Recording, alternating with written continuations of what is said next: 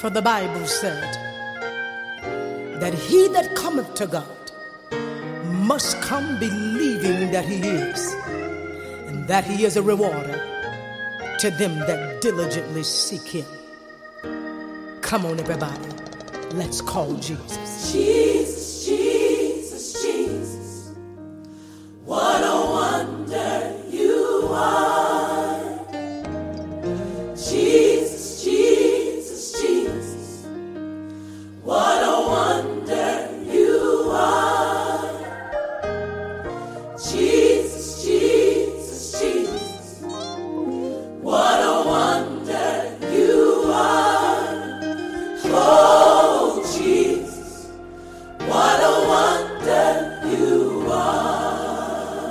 Bonjour à tous, j'espère que tout le monde va bien.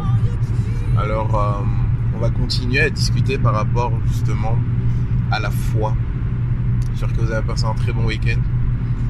Euh, donc oui, on est en train de discuter sur le fait que euh, les flèches enflammées, la première chose que la flèche enflammée allait atteindre, c'est le raisonnement.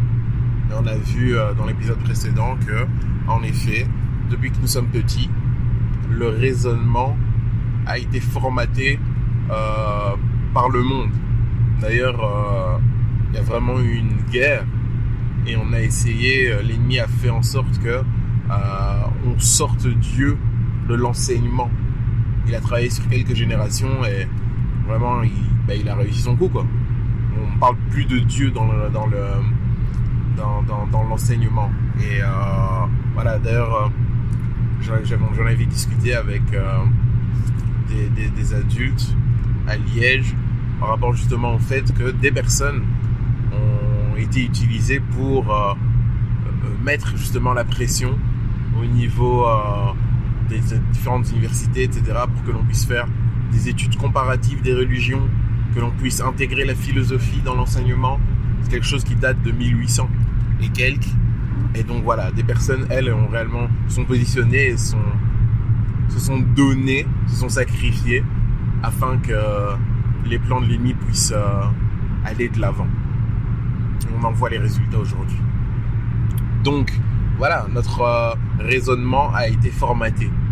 Et euh, mais déjà à l'époque de Jésus, si Paul écrit laissez-vous transformer par le renouvellement de l'intelligence, c'est-à-dire que à ce moment-là, déjà l'enseignement était formaté en fait.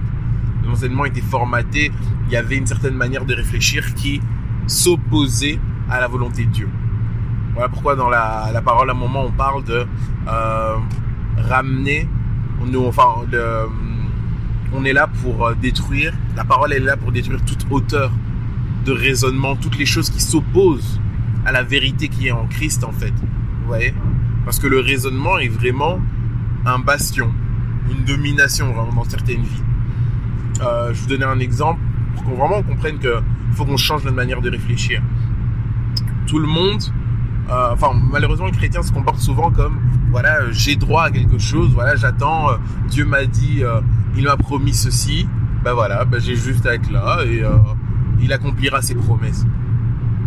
Mais le chrétien ne se positionne pas comme j'ai une responsabilité et euh, même si j'ai un droit, pour faire valoir mon droit, ben euh, je dois faire quelque chose, je dois me positionner d'une certaine manière. On dirait que dans la foi, on on n'applique pas certaines choses que on applique dans la vie de tous les jours en fait. Je donne un exemple, voilà, quelqu'un qui est, euh, je sais pas, qui est inscrit à un syndicat, ben il a droit à une prime syndicale, ok? Il a ce droit-là puisqu'il cotise, ben il a droit à recevoir sa prime syndicale, ok?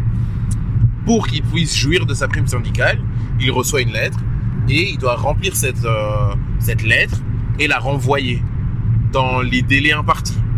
S'il la renvoie pas dans les délais impartis, ben son droit, il pourra pas en jouir en fait. Il doit poser une action. Il doit se mettre en mouvement. C'est pas juste j'ai droit à ma prime syndicale et elle tombe. Non, il doit se positionner. Et pourquoi nous enfants de Dieu, lorsque on est par rapport euh, à notre foi, on se rend pas compte que on doit la mettre en mouvement, on doit activer quelque chose afin de pouvoir jouir des des, des, des, des richesses qui qui nous sont déjà offertes en fait. Donc on a tout, on a un package complet. Paul dit, voilà, on est rempli de toutes sortes de richesses dans les lieux célestes. Donc vraiment, en fait, on a accès à toute la puissance de Dieu, etc. Mais on se rend pas compte que le, le, le moyen d'y accéder, c'est la foi, en fait. Le moyen d'y accéder, c'est la foi, et c'est la foi en action. Donc, euh, voilà, c'est quand même euh, assez euh, intéressant notre manière de, fonctionner. Ensuite, c'est vrai que on accepte tellement les raisonnements du monde qu'on on s'en s'en rend même plus compte. Il y a une phrase qui dit oui voilà d'ailleurs j'ai vu beaucoup de frères et sœurs la repartager etc oui voilà la vie est trop courte que pour la passer à travailler euh, pour quelqu'un d'autre.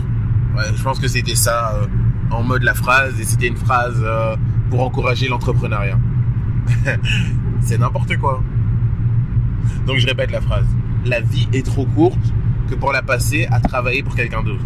Déjà en tant qu'enfant de Dieu, on est conscient que notre vie elle ne nous appartient plus à nous-mêmes et que en effet la vie est trop courte, mais c'est justement parce qu'elle est trop courte que je me focalise à travailler pour quelqu'un d'autre qui est Dieu déjà. Donc partant de ce principe-là, le raisonnement, il est complètement faussé. Bon, maintenant si on reste juste sur un raisonnement purement humain, ok, un employé travaille pour son patron, mais un entrepreneur, vous pensez réellement qu'il travaille que pour lui? C'est un faux entrepreneur. L'entrepreneur travaille pour ses clients. Qui le paye, l'entrepreneur? C'est ses clients. Donc il travaille pour quelqu'un. L'argent vient de quelque part. Il n'est pas juste là, seul dans sa, dans sa lune. Non, l'entrepreneur travaille pour ses clients. L'employé travaille pour son patron. On travaille toujours pour quelqu'un. C'est comme ça. Dans, dans l'humanité, en fait, on est tous interdépendants. C'est, c'est, ça n'a aucun sens.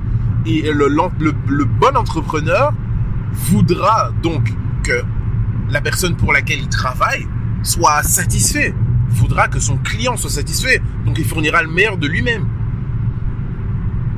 Vous voyez?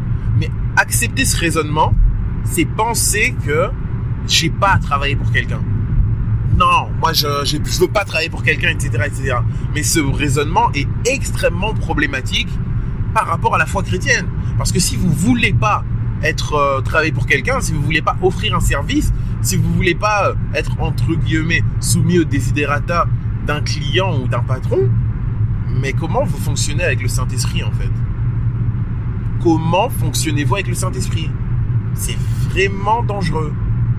Donc voilà. Euh, arrêtons d'accepter les raisonnements du monde et commençons à les mettre en regard avec la parole de Dieu qui nous enseigne et qui a euh, matière et qui a figure d'autorité par rapport à notre foi. Vous voyez? Si vous voulez que votre foi aille dans le bon sens, mais vous devez euh, la, la, la, soumettre à votre euh, à la parole de Dieu. C'est extrêmement important. N'acceptons pas les foi environnantes comme ça, basées sur des raisonnements qui sont purement en fait anti-bibliques. Voilà. Passons une excellente journée en Jésus-Christ. Bye.